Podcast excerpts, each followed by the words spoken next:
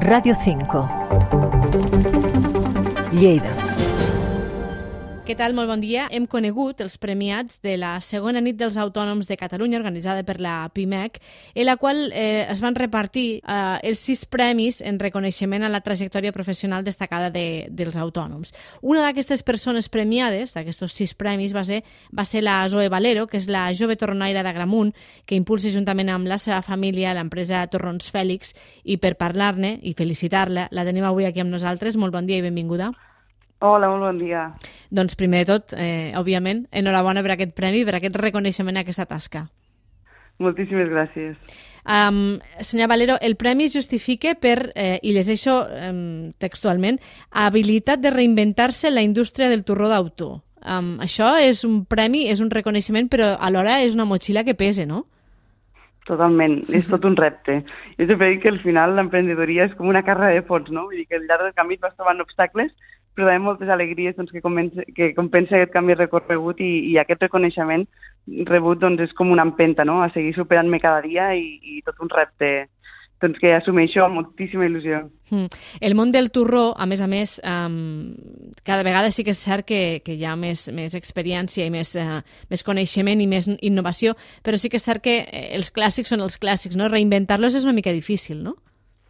Sí, la veritat és que sí, perquè um, aquí són molt de tradicions i, i els torrons doncs, estan molt enfocats a la campanya de Nadal, però si fem una visió una mica més enllà, doncs podem sortir d'aquí i, i per això doncs, el, el meu repte sempre ha sigut donar-li una mica la volta i que ja no només doncs, elaborar el clàssic torró, que són aquests que no poden faltar a les taules de Nadal i que doncs, eh, a casa nostra eh, els produïm a l'obrador doncs, durant les festes de Nadal, mm. però fora d'aquesta temporada eh, el que ens hem volgut dedicar moltíssim doncs, és girar una mica sense oblidar-nos doncs, dels nostres orígens, perquè al final és el món del turró, però sí destacar-nos una miqueta eh, elaborant moltíssims, moltíssims productes de, de xocolata, anant sorprenent els nostres clients i, i bueno, una mica doncs, intentant sempre anant fent doncs, aquestes coses durant tot l'any que ja no només i desmarcar-se, no? perquè al final mm. doncs, també ens hem d'adaptar moltíssim al, al, al moment doncs, canviant dintre del món de la gastronomia mm. I, i a les exigències doncs, de, del consumidor i que cada vegada doncs, són, són molt més canviants i molt més diferents i avui en dia doncs, ja no només es busca un producte, sinó també una experiència. No? Llavors ja no, no, no només intento doncs, crear un bon producte, sinó eh, una història al voltant de tot això, doncs, perquè hi hagi com una experiència 360. Mm. Um, ara parlava no, d'aquesta necessitat de desmarcar-se per poder eh, sobresortir, perquè la gent es fixi amb el seu producte. En el seu cas, des de Torrons Fèlix, sempre s'ha apostat no, per aquesta, aquest plus, aquesta, aquesta, aquest producte més afegit, una xocolata molt treballada, un, un praliner, una, un, un bombó, no? fins i tot que, que, que només de dir-lo, sense veure'l ni olorar-lo, ja se'ns desfà la boca, doncs eh, tenir-lo davant deu ser una experiència, no? Totalment. I sobretot aquí eh, jo crec que, que la clau de l'èxit, no, entre cometes, podríem dir que és primer la manera d'elaborar-lo, l'artesania, el producte local, és seleccionar la, les millors matèries primes mm. per poder fer un molt bon producte i, i, i cuidar-lo des del moment doncs, de la selecció de les matèries primes, de com es treballa eh, i, i, i com es presenta, no? i perquè realment doncs, sigui aquesta experiència doncs que, que és important i que, i que cobren molta més importància saber la història que hi ha darrere, no? Vull dir, al final una empresa familiar, vull dir, els meus pares mm. i jo estem que treballem doncs, conjuntament eh, per poder elaborar doncs, aquest producte i, i sobretot doncs, va molt de la mà la tradició i, i la innovació. Mm -hmm. um, que, clar, són, és un maridatge complicat, no?, a vegades?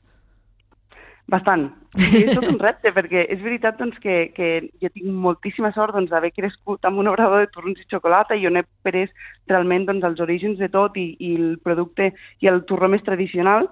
Mm. I és per això doncs, que el que he volgut fer és donar-li una volta, però sobretot sense oblidar-nos dels orígens. Mm. Llavors, intento reinventar-ho, però sempre sense una base molt sòlida. I aquí jo crec que està molt la, el, el segell de Torrons Fèlix que, que no, no deixa de ser doncs, un producte molt tradicional, però a la, a la vegada doncs, és un producte completament diferent, però quan el proves i el degustes eh, et transporta al, a lo tradicional, a lo clàssic, a l'artesania, a, a, a la terra, a lo tradicional, i al final això jo crec que és el, el, que, el que et fa doncs, viure aquesta experiència eh, tan maca doncs, que, que, que fidelitza els nostres clients. Mm. Um, vostè, a, a banda de Torronaire, òbviament és autònoma, perquè si no, no estaria dintre d'aquests premiats, però um, quina és la dificultat? Perquè al final um, qualsevol persona que entre ara al món de l'empresa um, doncs, eh, pot mirar els autònoms amb una mica de recança, no? de dir, ostres, doncs és molt difícil sortir-se'n, no? Sí que és veritat que vostè té una empresa al darrere, familiar, el, ens ho explicava, però no deixa de ser una mica difícil, no? Que una persona jove o relativament jove eh, es fiqui al món dels, dels autònoms, no? Com veu eh, tot aquest sector eh, i si dintre del seu, del seu cercle d'amistats hi ha més gent amb la seva situació? Mira, és veritat doncs, que, que al, al moment doncs, que, que es va fer aquest acte se'n va parlar molt i és veritat doncs, que, que l'empresari s'omple molt la boca, no? En canvi, el, el, el, la persona autònoma mm. eh, ens, fem, ens fem, ho diem amb boca petita, no? Com si fos una cosa dolenta, realment, no? I hi ha com un, un gran distintiu i, i res a veure. Vull dir, al final eh, podem ser autònoms, no? Petits autònoms, eh, amb, una, amb una empresa petita, però fent coses molt grans. No? I això és veritat doncs, que va ser aquesta visió que, que, que em va ajudar moltíssim. Però també és veritat doncs, que dintre del món de l'emprenedoria també és important rodejar-se no? de, de, de gent que parli el mateix idioma que tu empresarialment parlant, no? perquè al final dintre de els joves, no? Autònoms, empresaris, doncs és important també crear xarxa i, i donar-los les mans una mica per inspirar-nos i, i, per, i per remar una mica plegats i així doncs, sense acompanyat amb, amb aquest camí, no? perquè a vegades tu des de la teva empresa, jo des del meu obrador, mm. sembla que les coses només et passin a tu mm. no? i trobes obstacles i al final doncs, compartir experiències també t'ajuda moltíssim. Mm. I a més a més el món de, de l'alimentació o, o de la pastisseria en aquest cas, o bé, de, del dolç, eh, eh, és un món molt, molt, molt autònom, no? És a dir, petites... Eh, M'ha agradat molt aquesta, aquesta frase que ha dit, no? de, eh, des d'un lloc petitet es poden fer grans coses, no? Exacte, sí, sí, sí.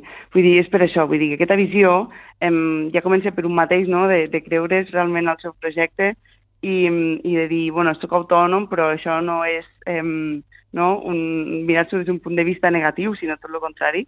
Al final és, em, és veritat doncs, que és, és una postura més petita, mm. però que, que es poden fer moltíssimes coses i, i la prova està doncs, que, que, que, que hi ha grans projectes i és veritat que dintre del món gastronòmic eh, doncs s'estan fent petites i molt grans coses a la vegada i, i sobretot doncs, a Lleida, no? que també és important doncs, que, que en donem mm -hmm. veu i que hi ha grans projectes doncs, que, que s'han de fer difusió i a vegades, eh, en el meu cas, sempre he sentit un repte, ja no només com a autònoma, sinó com a jove, no? emprenedora i dona. Mm, clar, és que és, és un combo gairebé perfecte o la tempesta perfecta, no sé com dir-ho, no?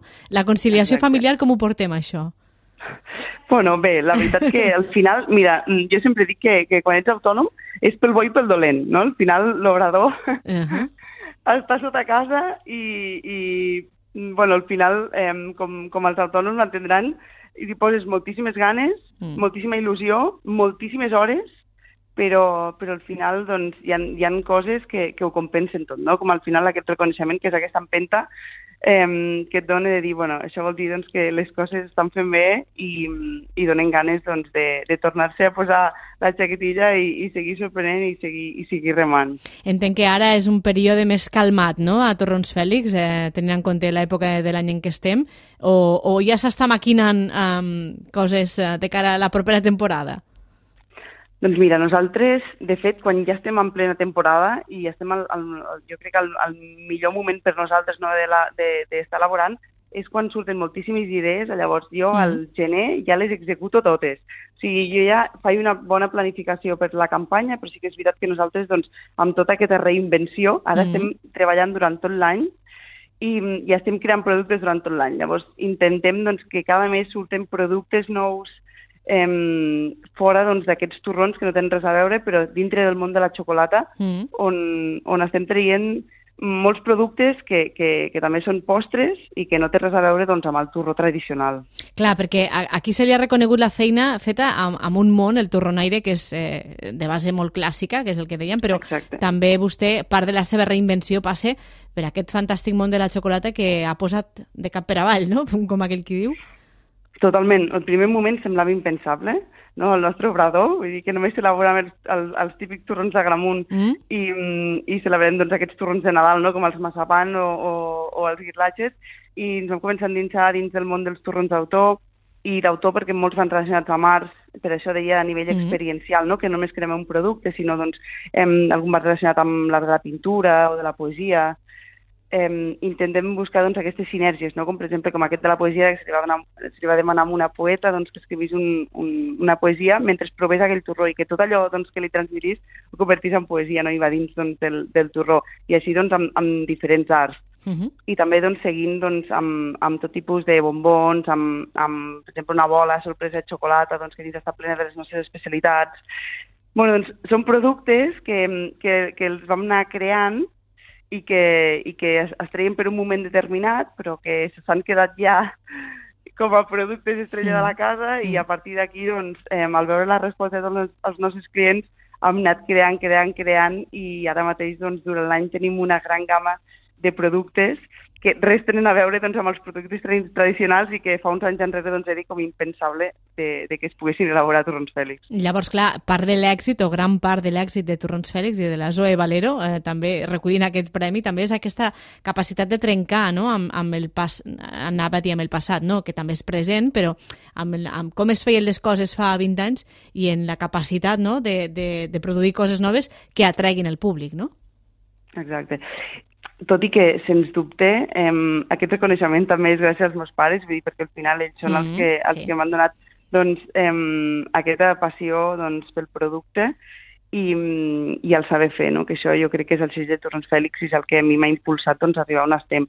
Però sí que és veritat doncs, que, que intentar-li donar una mica la volta i, i com, com deia, no? fer una visió doncs, més enllà de, de, de lo tradicional i, i poder provar no? coses que semblaven com impensables i que, i que no, no, no podien sortir d'un obrador de torrons i per què no, doncs eh, val la pena llançar-se, provar-ho i, i no hi ha res a perdre, vull dir, al final tot el contrari, no? que tot això ens ha portat moltíssimes alegries i per altra banda doncs també eh, dintre d'aquesta part tradicional doncs innovar-la sobre, com per exemple com el clàssic turró de gramunt, no? Com comentava, les tendències de consum canvien. Doncs si el clàssic de turró de gramunt eh, cada vegada es consumeix menys, menys, doncs anem a elaborar un bombó de turró de gramunt, anem a elaborar un praliné de turró de gramunt, anem a elaborar un un gelat de turró de gramunt, no? Uh -huh. Una mica és...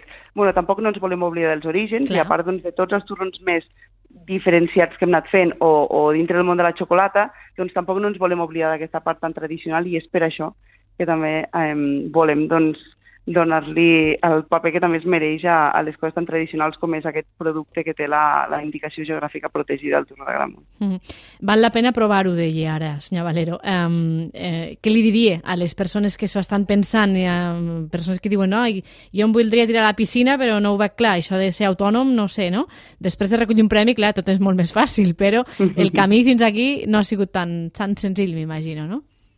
No, no ho és. Mm, per això diria que al final pel camí et vas trobant molts obstacles i mm, són, són moltes hores que moltes vegades doncs, sembla que no es vegi recompensant, no? I jo crec que, que com tots els autònoms hem tingut moments de, de, de voler tirar la tovallola, però sempre hi ha coses que ho compensen. Llavors, sens dubte, eh, penso que si tens un projecte entre mans que hi creus, perquè això jo crec que és la clau de l'èxit, que hi creguis, i si tu creus en el teu projecte, sens dubte que sempre triomfarà. Mm.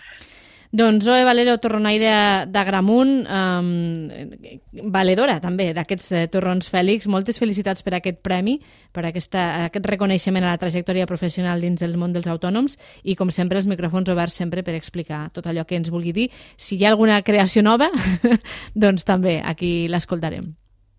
Molt bé, moltíssimes gràcies. El temps, a Ràdio 5.